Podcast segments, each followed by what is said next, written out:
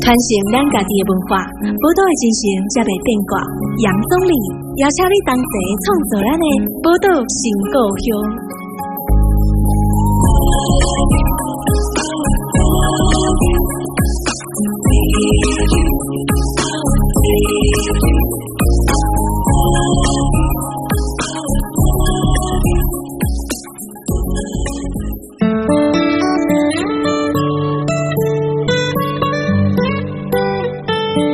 欢迎收听波多联播帮 FM 九九点一大千电台，波多新故乡，我是总理。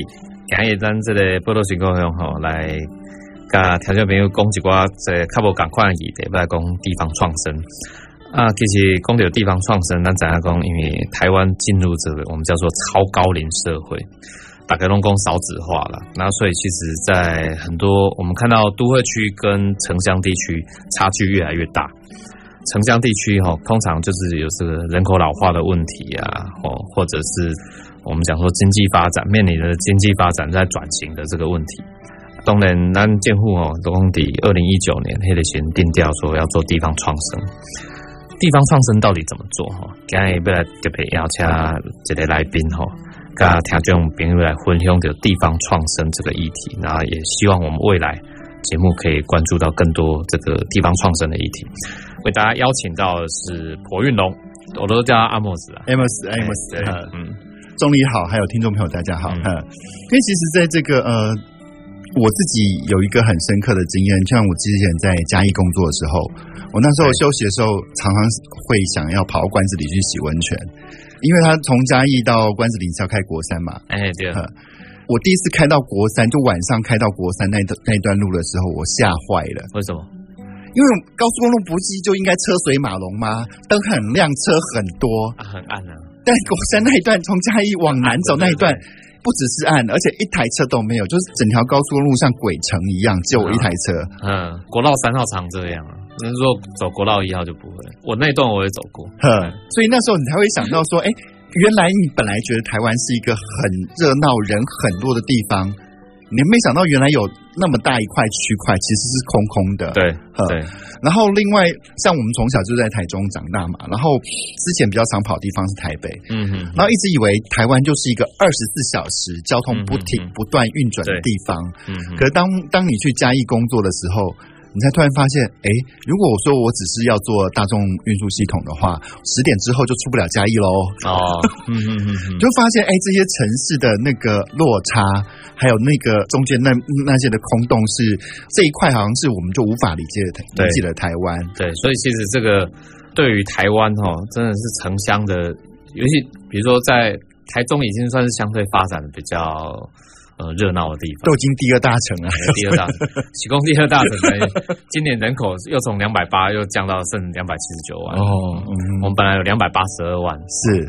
这个今年二零二二年以后，这个台中市的人口又低于两百八十万，嗯，只剩下两百七十九万多，对，人口也在锐减了，是。减少不少，嗯，啊，不过讲到这个 Amos 哈，就是讲今日想要被特别介绍你来，就是因为其实我知道长期以来你也投注到很多的文化工作上，嗯嗯，还是要请你先跟我们听众朋友来自我介绍一下你自己的，因为跟听众朋友报告一件事，就是今天是我本人杨宗理的这个最后一集节目了 哈，我们接下来的节目我就要交棒，是。要交棒给 Amos 了，因为。我自己这个工作上的一些关系，我也太忙了。嗯，那我在波罗群沟通哦，也陪伴听众朋友超过五年。哇，五年了，哎，应该超过五年，嗯、这个蛮长的一段时间。接下来我们一定要交棒，让。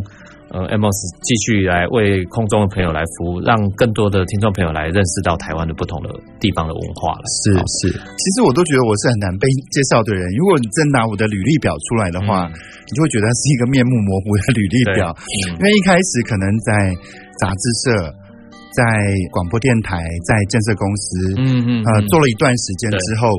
其实也差不多到三四十岁的时候，那时候开始接触到嘉义的快意生活村啊、哦，是啊、哦，所以我就去那边当了第一任的执行长。那也是因为去接触快意生活村开始，我才发现，哎，其实好像每个城市的姿态，他们所拥有的文化都不一样。哈，譬如说那时候去嘉义住那两年的时间，我发觉每个人对于嘉义市的历史。都是非常朗朗上口的，譬如嘉义有，你问到嘉义在地的人，这样对嘉义在地的人，嗯、他们他们对于嘉义就是桃城，然后呃是一个有四百年的历史的，嗯、然后呃嘉义发生过哪些事情都非常非常熟。然后你知道他们在讲这些事情的时候，我是剉一条诶。因为啊啊啊，台中，我好像都不知道台中台中有什么东西，有过什么东西。对，所以等到我从嘉义回到台中工作之后，我才重新的去学习认识这个城市，然后参与很多就是地方文化的工作哈，还有文化庆典，还有像文学季的一些办理。从这些工作上重新再去了解台中，那时候我才发现哦，原来台中那么有趣啊！啊，就是从这些历史文化，然后你像台中有那种。别人都没有出现过的二七部队，哎对，然后台中是一个把台湾南北扣合起来的城市，要是没有纵贯线在那个台中去连接在一起的话，呃，我们可能对于整个台湾的意识还不没有办法那么明确。啊，因为那时候最早的从北部要到高雄去，到打狗去，它的航线可能是从北部的港口，然后坐船到厦门，再从厦门转到高雄。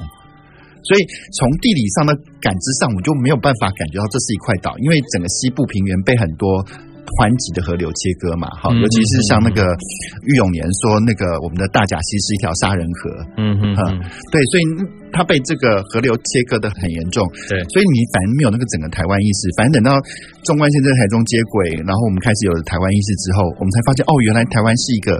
这样的一个岛屿，哈，这样的一个地方，然后再从很多的，譬如说像陈建武老师他的一些过往，他怎么样去办报纸、办这些呃诗社，去了解台中市的文化是怎么样被持续下来的，啊，或者说从更早之前在挖到林献堂那个时代，啊，林献堂他们是怎么样去用自己的力量把。台湾去拖进世界的航道里面，你就可以看到台中市的这一群人，他们是花了多么多的力气来做这些事情，而且集结了多么庞大的资源啊！嗯嗯，可这些事情都是好像我在小时候都完全不知道的事情啊。当然，因为呃，一听我讲话就知道，我爸就是就是反正外省人嘛，对啊，就是。大家应该可以听得出来，对，所以他当然不知道这些事情。嗯，可是我比较好奇的是，因为我毕竟又是偶尔韩籍，我阿嬷是雾峰人，对，离邻家那么近。嗯，可连他们的故事，我阿嬷他们也舅舅们也都不知道，没人跟我讲过。是不知道还是没有讲？我其实不清楚。我们从小知道林家花园，对啊，那种怎样林家花园？对，只知道林家花园，但我相信他们不知道林信堂做了那么多厉害的事情。对，但知道林家花园，对，没错。嗯，哼，对。所以也是从这边你就开始，等于说你从另外一种方式来认识台湾。嗯嗯，哼，其实很多身份认同啊，也是在这个重新再认识台湾、认识台中开始，你开始跟以前会有一些不一样的想法。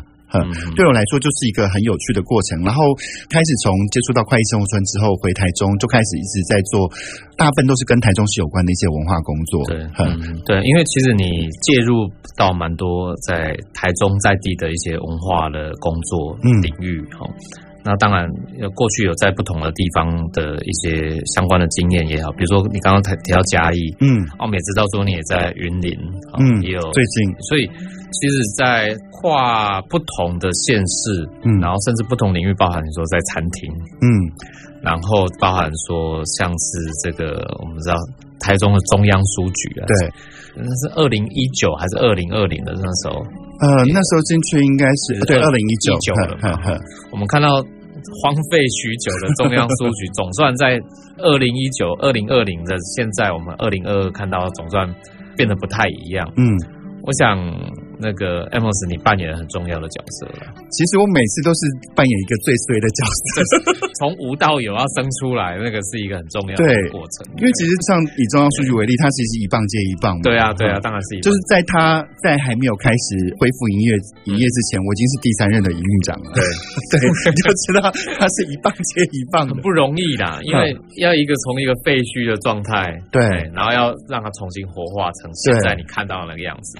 然后我们那时候我还记得在中央书局的时候，因为本来在他还没有开始全部整修、开始对外营业之前，我们都是在另外一个地方，在一个地下室办公。哎，哈，那你知道那些同事其实，在地下室已经蜗居了三年了。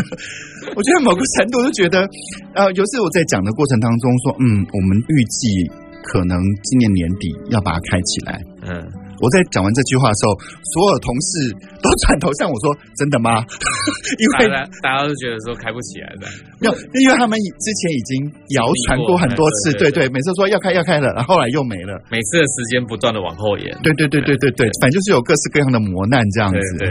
可是我自己的观察是，如果说在在地下室再窝下去的话，大家对于要把数据开起来这件事，那个志气都已经快没了。所以我就是不管，就是每天，因为其实你知道那时候在。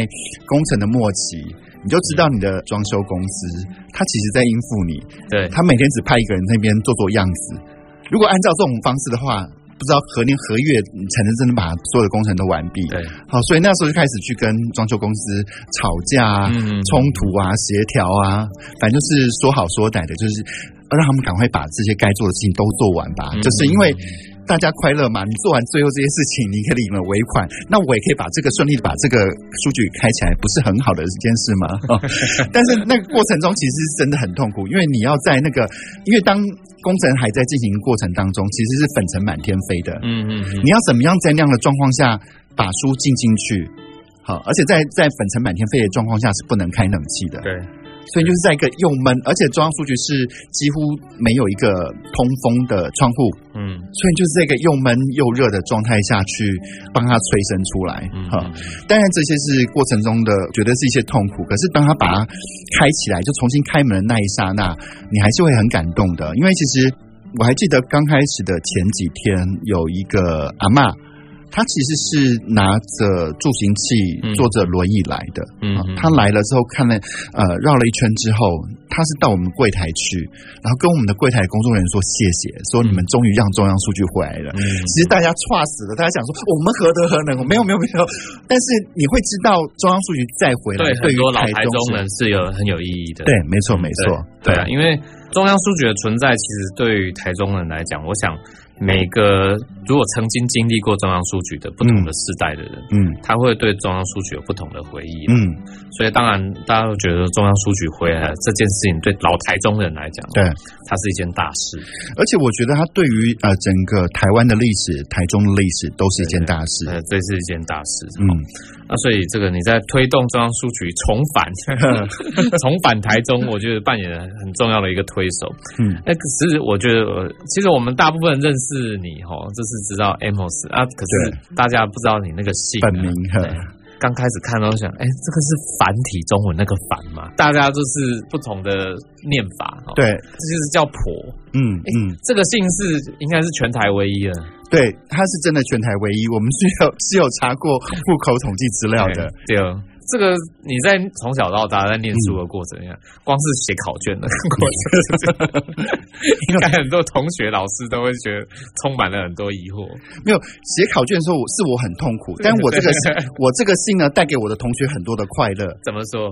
因为每次要换新老师的时候，全班就等着看新老师怎么怎么念。对，就是怎么去嘲笑那个老师，就是只有我们班可以在开学的第一天就可以找到一个很正当理由去嘲笑老师，老师。也很尴尬，这样对对对对，因为不会念。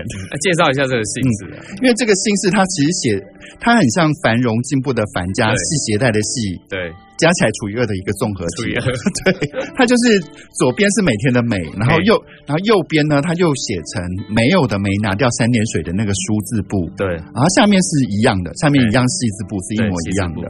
对，它其实。乍看之下，它跟“凡”很像，而且其实它跟“凡”这个字，因为其实我我们很努力的去查很多历史的资料，嗯，它跟“凡”跟“婆”这个字形呢，其实“凡”也有一个音要念成“婆”哦，对，然后但是他们这两个字在字形上，在历史上出现是互相轮流闪现。哦，就你知道有有的朝代就把“凡”也写成我们家的“婆”，对，那有的朝代呢，就是“婆”又写成“繁”。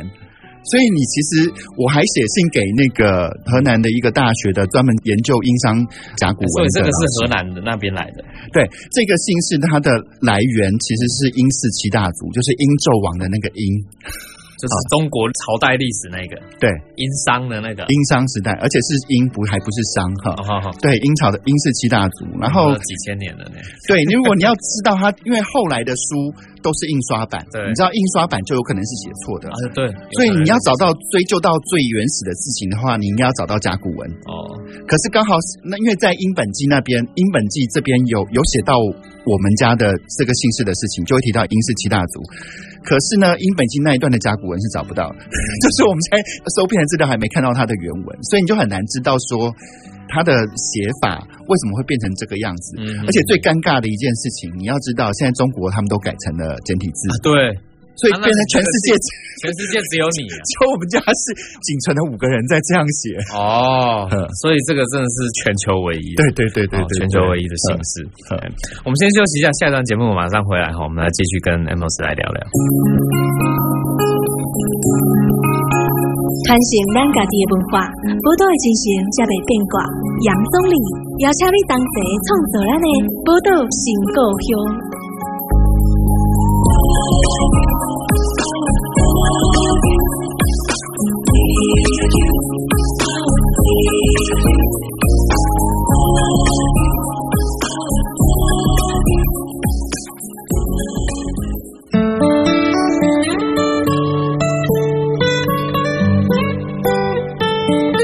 波多联播榜 FM 九九点一大千电台，波多新故乡，我是宗理，今日波多新故乡来甲听众朋友介绍咱未来这个新的这部主持人了哈，Amos 婆运龙哈，嗯，今天先来跟大家聊聊地方创生这个议题。那我们其实波多新故乡过去其实也长期以来，我们也有介绍过百工百业的，嗯，各式各样文化，然后地方的社区工作者也有介绍过。那甚至来自于不同的地方的新移民在台湾的故事等等。嗯、那未来这个接下来，Amos 要来接棒？嗯，尤其你过去工作的历程，我们也认识那么久了，嗯、你过去这针对文化相关的，嗯，文化产业嘛，和文化工作嘛，嗯，有非常多的策略。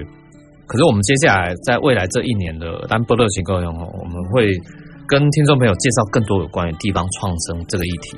是地方创生其实是南宫喜吉本来了，日本来对，就是尤其我们最近看到这个日本前首相哈，嗯，这个安倍晋三不是不幸就被枪击然后过世。安倍晋三就是推动地方创生的一个很重要的推手。是没错，我们现在从日本来发展过来台湾这个地方创生，有一些相似的，有一些不一样的东西。对，因为其实像我们在接下来要访问的这些呃来宾当中，有很多在做这样的事情。我们先给一个刮胡，这样的事情，然后说已经做了十年了。对呀、啊，地方创生是二零一九才被转移到中央政府正式来做做成这个所谓的地方创生元年了。对对对，其实以前台湾我们叫做社区总体营造，社区总体营造没错。然后其实李登辉的时候推动的，你看李登辉总统推。啊、那时候还叫文建会，推社区总体营造。嗯，安倍晋三推地方创生，其实对某种程度有一种共鸣。对，因为其实呃，台湾跟日本都会某个程度有点像嘛。因为你看，像整个东京都，我好像记得没错的话，东京都的人口就占了日本人口的一半。嗯，好，你就知道那个是一个多么密集的一个状况，而且那想另外一半人。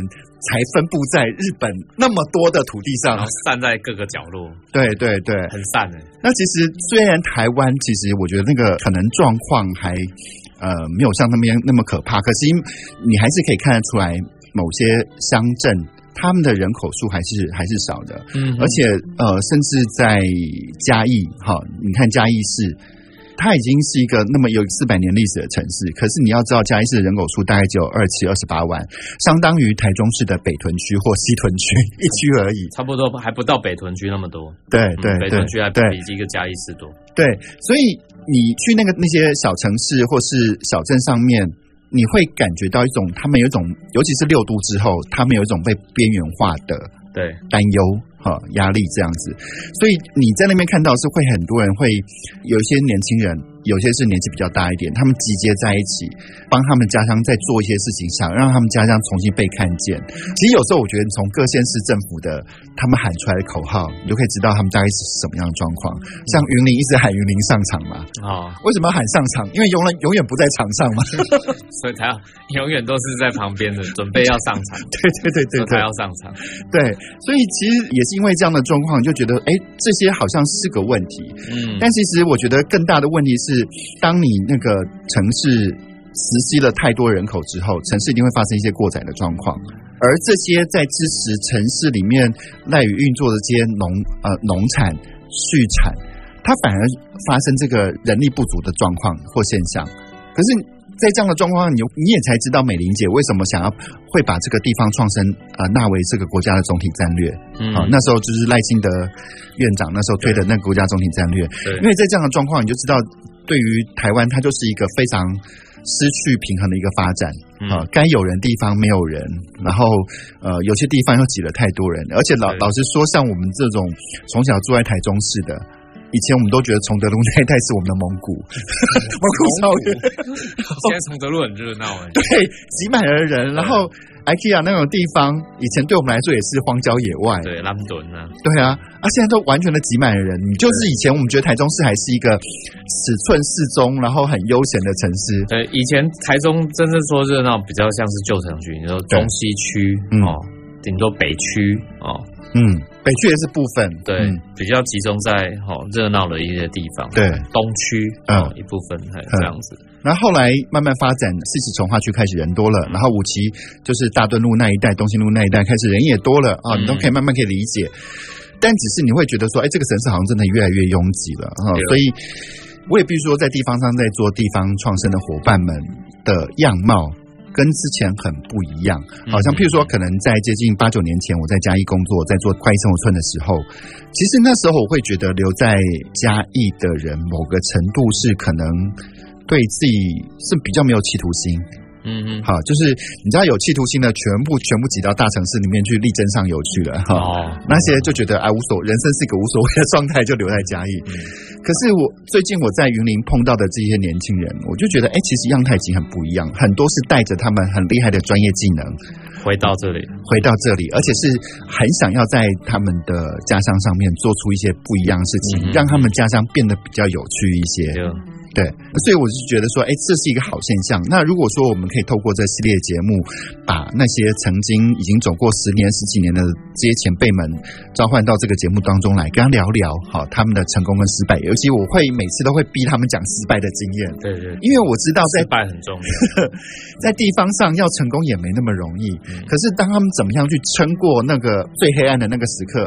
他们的想法跟心态还有做法是什么？我觉得其实很重要，因为他常常可以给我们现在此时此刻在地方上做这些事情的，不管是年轻人或者是退休族，哈，各式各样在做地方创生的族群，给他们一个很好的经验，就是说，其实不是只有你。会那么痛苦，是大家都那么痛苦，嗯、是经过这个痛苦之后，它才有开花的可能。嗯嗯，因为公有这个地方创生哦，其实我们还是要回过头来看，就是说地方创生这四个字，嗯，地方很容易去理解，对，但是创了什么，生了什么，嗯，地方创生到底是，其实我们应该要回归到一个很。根本的问题就是，嗯，到底地方创生是什么？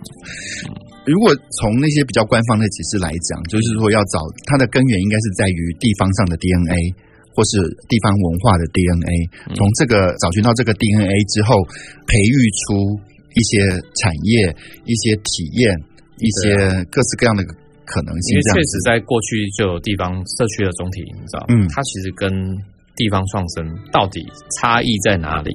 值得来探讨的，嗯，就是这个名词，我觉得它有个好处，嗯，就是把大家做事情明确化。其实很多，其实他在台湾还是有一个发展的路径的，是啊，从社区总体营造开始，可是中间是 OTOP，就是一乡镇一特色，啊，呃，地产地销啊，然后到最后就是一一开始农村再生啊等等，对，农村再生，然后最后发展到地方创生。那其实这个过程一开始社区总体营造的时候，比较是针对文化面去着手，好，我们了解从。这个地区的文化里面找出它的一些特殊性，哈，嗯，或你可以帮至少住在这个地方找到一些光荣感，哈。那时候那那时候做的事情，可那时候并没有讲到产业，对，其实重点是经济面，对，他没有讲到经济面的东西。然后到了 OTOP 什么呃一乡镇一特产，然后甚至地产地销这时候，开始有产业的角度带入了。可是呢，有产业他们连接不到文化，连接不到文化，也连接不到行销。对，到地方创生之后，你会知道文化是一个包装或是一个品牌论述的一个好手段。文化也也应该是本质目的啊。对，然后。如果这些东西再连接到行销上面，再连接到产业上面的时候，它就有比较有机会建立成一个循环，比较啊、呃、可以建立成一个系统。嗯，好、哦，所以我觉得可能大家做的事情，可能有人从呃十十几年前就开始做，有人这两三年开始做。可是我在跟他们聊天的时候，他们觉得这个虽然是这个名词，呃，很多人早在这个名词还没有发现之前就在做类似的事情了。嗯，啊、哦，但对于某些人来说。他一路走来，他做的事情有点混沌，但哦，地方创生这四个字，他觉得哦，对对对对，这就是我们要的一个恰恰好的名词，就是足以解释我们正在做的事情。对，然后但是所谓的地方创生，我觉得最重要的还是第四个字“生”。嗯，什么是生？就生存。嗯，你有很多很好的想法，有很多的作品，你可能有创意，有创意。可是你要怎么在地方生存下去？我觉得，而且那个生存下去是十年如一日。的生存下去，嗯，好，不是在这边生存了一个月就落跑的那种，生存了一年，对对对对，我觉得那个就对于地方的改变，它的你不能说它没有意义，可是它就比较小，一定要有人持续的去地方的去耕耘，然后去持续做这些事情。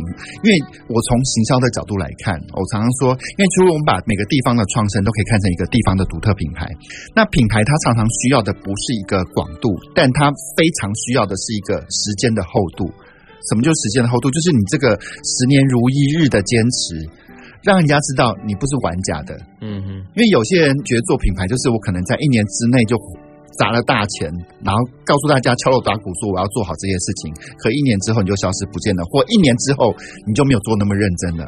其实市场上对你还是不会认同的，因为他不相信你这个品牌所代表的品质会一直在这里。是，那只有你。那我们看到现在在台湾很多的所谓成功的品牌，哪一个不是都是几十年的呢？嗯嗯，对。那甚至很多的后来新创的一些品牌，它也是持续了很长一段时间去做这样的事情，它才开始被市场接受跟信赖，然后才能持续下去。同样的，我觉得要把这样的概念带到所谓的地方创生的行动跟实践当中。好，你要了解市场在哪里，你要了解他们需要什么样的服务，然后这些这些需求跟服务怎么样跟你在地的条件做一些连接。嗯，好，为什么说跟在地的连接很重要？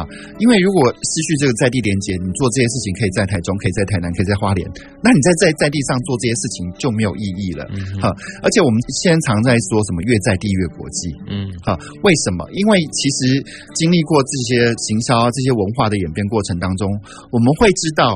我们想看的是各地不一样的东西，而不是在台湾一直拼命的做一些假国际化的东西，看到一模一样的东西啊。对，一模一样或者是假国际化，因为你再怎么样，你就譬如说你是在模仿那些国外的那些文创商品好了，可是你毕竟你的产业链不一样，你的文化条件不一样，你的消费水准不一样，你就不可能长成人家那个样子嘛。对对，对，而且外国人来来到你的国家，来到你的城市来看这些东西，他们才不要看这些仿冒品。对。就好比台湾之前一堆很多地方都在做什么鸟居，有没有印象？我们台中市还躺，台中市还躺着一根呢。一堆地方做鸟居，我想日本人来你台湾看什么鸟居啊？而且鸟居还不是以前日本殖民时代留下来的那一种，都还是我们后来新做的。然后我想。我是日本人来看你台湾什么鸟居？对对对对，没错，大概是类似这个概念的。对对对，那可是其实没有鸟居，我们地方上还是有很。当然，我们跟日治时期，毕竟日治五十年，对啊，那很多的台湾的文化。或文明的开端，其实我们也必须说，它就起源于日治时代。所以你有些日本的成分，那是如果是以不可避免的过去所遗留下来的这个遗绪，对，那这个遗绪我们如果再去把它再去做转化，对，你说行销也好，或者是说不管是观光的产业，或者是各式各样的的去转化它，但是我们去发明一个新的鸟居，这就是很怪的一件事情。对，没错，没错。我们先休息一下哈，下一段节目马上。传承咱家己的文化，宝岛的精神才袂变卦。杨总理邀请你同齐创造咱的宝岛新故乡。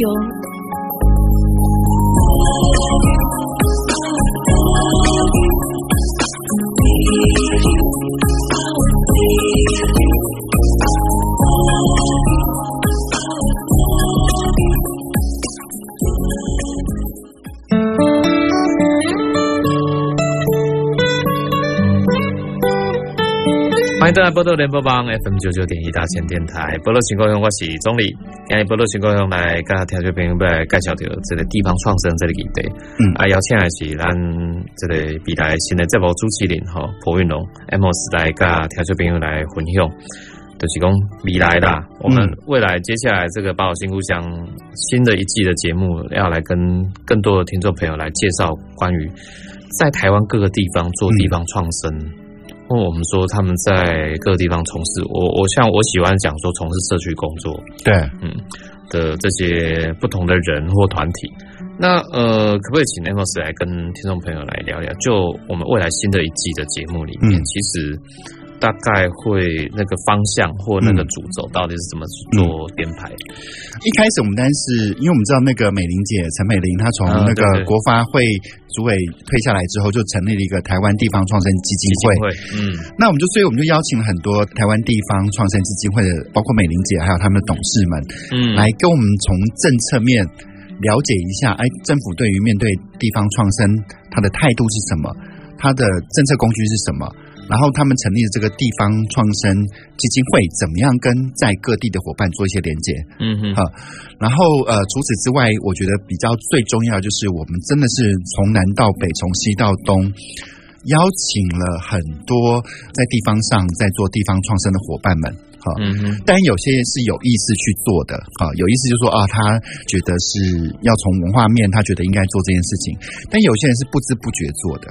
啊，就是他不知道他在做的事情就叫做地方创生，但是对不知不觉在做，对，但就是这样子。那呃，我们找到这些人呢，其实基本上他们都 经经历过一些时间的考验，好，所以你可以把它称呼说，可能在地方创生这个部分，可能有呃已经有一些成功的基础的。像我印象最深的是那个在花莲的任玉兴，嗯，啊，当然他也是这个地方创生基金会的董事。对，好。可是呢，他当初在花莲在做这些事情的时候，其实他只是在花莲念书，花莲当兵。他其实是一个台北人，所以很多人在讲地方创生的时时候，就想说：哎，你不是在地人，你就不要来。可是其实很多在现在在看待地方创生这件事情的时候，只要你是不管是是本地人，只要你愿意在这个地方做这样的事情，其实是大家都觉得是很 OK 的。像任玉兴他在这边开始从，其实本来只是。为了觉得说花莲他住起来很舒服，然后他就开了一家咖喱店，然后把他妈妈从台北就是找来了，也退休，就是在花莲创业这样做一家咖喱店。然后只是因为任玉兴他的背景就是念科技的，好，他是念资讯的，嗯，所以他即便是一家小店，他都引进了最新的那种 POS 资讯系统，对对，然后。他在那边开始接触了花莲在地人之后，开始感觉到花莲的不同，而且开始慢慢喜欢上花莲了。而且他刚好，他除了地价店加咖喱之外啊，他后来就开始，因为他跟花莲人结婚了，他的岳父在花莲就有一个定制渔场啊。那其实因为花莲整个就靠海嘛，所以从事定制渔场的人真的非常非常多。他其实一开始只是在想办法，他他的岳父好像有一年他的经销上供货上出了一些问题，所以变成很多鱼。要想办法去解决它，对，他还想说啊，那他就开始想个办法，怎么样去帮他的岳父解决这些渔获的问题，所以又开了一间火锅店，专门想办法把这些定制渔场的这些呃渔获种类，透过火锅店的形式把它销售出去。嗯，越做下去才发现，哎，他其实都是在一开始的初衷的确是商业或解决他此时此刻的现实现实的困难。可是，当他开始把很多人吸引到花莲到他店里去的时候，他突然觉得好像好像一些不一样的责任。哎，他做这些事好像有些有趣哦。哎，怎么好像有一些不同的东西会被大家看见？而且有一些我们所谓地方上大家共同的问题，嗯，或社会就是说社区里面。应该要被解决的问题，可以透过他的这个经济模式去解决。对，而且他开始就是从呢这个定制渔场的渔获解决之后呢，他开始去想办法怎么样去恢复花莲当下的一些渔村文化，或渔村的风貌。对，要，进一步去看到文化上的本质的问题。对对对。哦，我觉得所以有时候外来人口也很不错嘛，啊、就是你你丢了一个新的想法啊，其实。其实我觉得地方创生还有很多的创意。我常常我觉得说这些东西都应该有个名词可以去统合，叫做 something old, something new。嗯嗯嗯嗯，一些旧的，一些新的，你把它结合起来，把上插枝之后，它就可以长出你新的你没有看过的花朵或果实。对对，它其实反是有趣的。反正你你很多在地方上可能扰动了很久，它变成一坨无以名状的东西，你不知道怎么解决的时候，你反而透过一些外来的刺激，你反而产生新的一些模式。是啊，你把你。一直没有解决的问题，在他们身上找到了解决的方式跟答案，这样子。对，嗯，哎，所以其实可以看得出来，其实，在做地方创生这件事，反映出来，不管是因为因为很很多人会执着在，哎，这种爱宰的，嘿，其实有一些是我们说新移入的住民哦，嗯、或者是南宫空军，哦，就是新来的新移入的人口，嗯。简单来讲，有的人是十年磨一剑嘛，有人是一辈子都在这里磨剑。对对对，他其实只要是可以带动这个地方上的，我觉得重点是如何去发现地方上它好的特色，然后进一步或者是看到地方的问题，去找出解决问题的模式就很重要。没错，而且其实，在这样的一个过程当中啊，我觉得除了像呃任玉兴，然后像呃我们也。离台中比较近的，像何培军，嗯，嗯，啊，他经营天空的院子，嗯，啊，其实一开始他在经营天空的院子第一个月的营收跟他的贷款根本是不成比例，也是从那个状态下去死里逃生，找出他慢慢的怎么样去把天空院子经营成台湾最美的民宿，好、啊，去让大家看到竹山小镇这个地方。那除此之外，像呃，其实我我会还会比较想讲一个在。云林包中，其实我那时候邀请他上节目，他还想说啊，你这个节目干嘛找我？他一定觉得很奇怪，为什么要来访问？对，因为其实你知道，他本来在美国念书，然后就是到了一定的年纪之后，他们家在云林包中是做那个饲料，嗯，饲料厂的，然后就被他爸妈逼回台湾，然后他他本来在美国已经他已经在创业了，嗯、没有他没有工作，他创业创业，他就把台湾的珍珠奶茶拿到美国去卖的超好啊。哦然后他想说：“我卖珍珠奶茶那么简单事情，我过得已经超爽了，我不想回台湾。可是要被他妈就逼回去。可是我觉得真的会做生意的人就是会做生意。当然他回去之后，他也不想做那个，因为他们家原来是做饲料的产业嘛，他觉得那种事情太无聊了。可是他发现的一个契机，是他在那个呃，因为他们要测试那个饲料，所以他们有等于说他们家还有一些小型的畜牧。嗯嗯，好。”哎，可是他觉得这个小型的畜牧把这些变成食材，然后再跟各个餐饮的餐厅做一些连接，他觉得这件事情是有趣的。怎么样去供应出最好的产品去给这些餐厅？他觉得这件事情有趣的，所以就跟他妈妈说啊，那反正我回来了，你们还年轻，你们继续先做你们的饲料厂啊，你们把这个小农场这个部分我来玩，切给我，切给我，我来玩玩看，嗯。就一碗，你知道，在包中香啊，就是因为它的品牌叫农场晃晃。好，我刚听到这个品牌名称之后，想说啊，也许就是一堆需要帮助的年轻人，然后回乡去开始做，结果不需要。结果，结果一到包中区看到农场之后，我才发现这小姐在包中有十九个农场。哇！好，就我我去逛完之后，他说为什么叫农场晃晃？因为有十九个农场，他真的每天的生活就在不同农场里面晃来晃去。嗯。他就其实他是很努力的去，因为他很早之前，可能很早之前就跟台湾一些强调那些无毒有机的餐厅合作，所以从那个餐厅上面让他有人道饲养的概念，嗯嗯，然后怎么样去对友善养殖的这些概念，他开始把这些东西带到他农场里面，嗯，然后把他农场从一个。慢慢的从一点点的牛到现在牛、猪、鸡、鸭，通通都有，哈，他都觉得说，让这些动物们最快乐的吃到最好的东西，他们就会成我们最好的食物来源。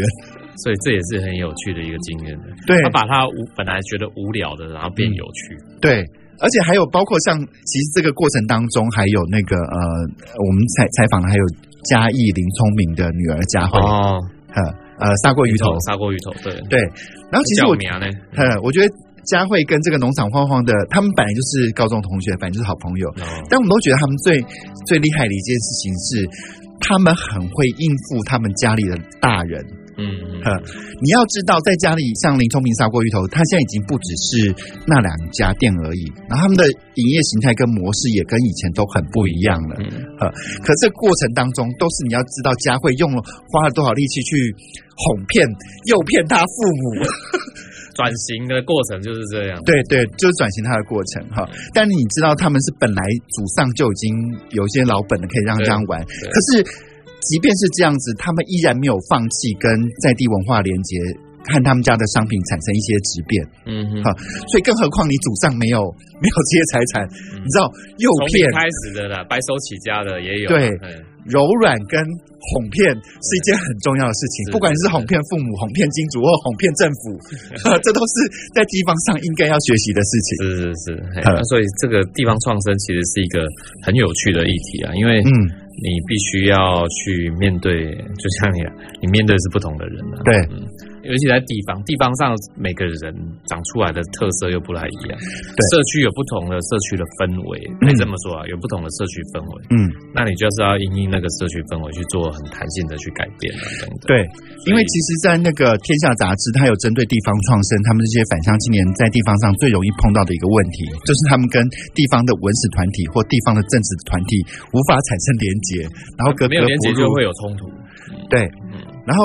呃，明明其实我都觉得他们在地方上都是不同的守备位置，哈，就是我常常会觉得说，你不要把自己当明星啦，你就把当自己当成棒球队的其中一员，嗯，那每个人都不同的守备位置，你不要老是叫那个一垒手一直做投手的事情，或一直要求他做投手的那些身体的需求，那捕手就做好捕手的事情，那我们其实就是不同。然后如果说我们大家呃，我们这个九个人可以配合的天衣无缝的话，我们可以打出一场好球，嗯嗯，而不是一直在指责对方招式不对，呃。什么打球的方式不对？其实因为就不同的位置嘛，你不用，你反而你柔软柔软一些，然后去把这些能量好去怎么样有效的去驱使这些能量到它该去的地方。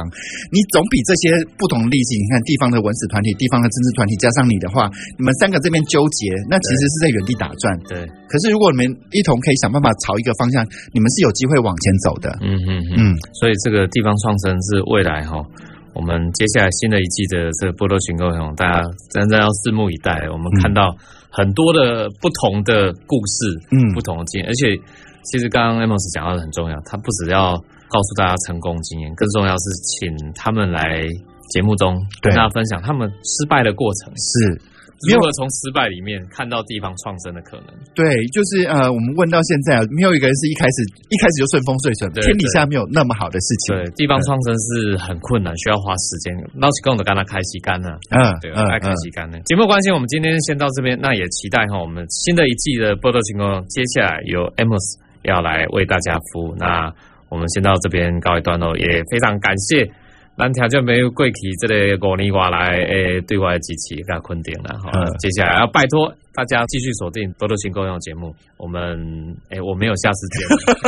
那个 Amos，Amos，下次见。我下次有机会再跟大家再见。对对对，有机会再见。也谢谢钟离这五年辛苦了，然后在空中陪伴大家。谢谢，拜拜，拜拜。